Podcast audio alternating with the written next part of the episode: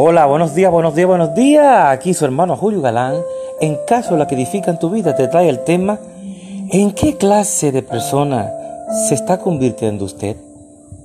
Buena pregunta. Si usted no está seguro en quién se convertirá, le daré un, un indicio. Llegará a ser lo que piensa y declare todo el tiempo. Lo que declare con su boca, eso sucederá. Recuerde que tenemos poder en nuestra boca, dice el Señor. Él nos los otorgó a través de Jesucristo.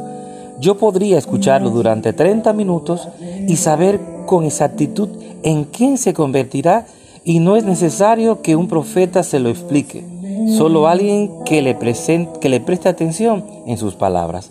Por tanto, escuche sus propias palabras.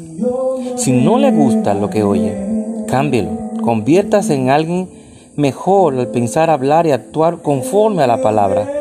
Nadie en el mundo puede determinar en quién se convertirá, solamente usted. Si usted no, no culpe al diablo, él no puede cambiarlo. No responsabilice a sus padres, ni a sus antepasados, ni a sus circunstancias, y mucho menos a Dios. Olvídese de lo que quedó atrás y actúe como Abraham. La Biblia afirma y no se debilitó en la fe al considerar su cuerpo que estaba ya como muerto,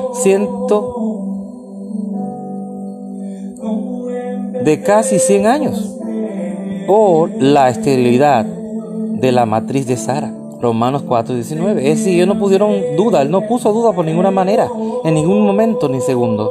Él solo se dijo, anciano, tú no cuentas tampoco. Tú, anciana, lo que único que importa en la palabra de Dios y yo soy exactamente lo que Dios afirma de mí. ¿Desearía ser según lo que el Señor asegura de usted? Claro que sí.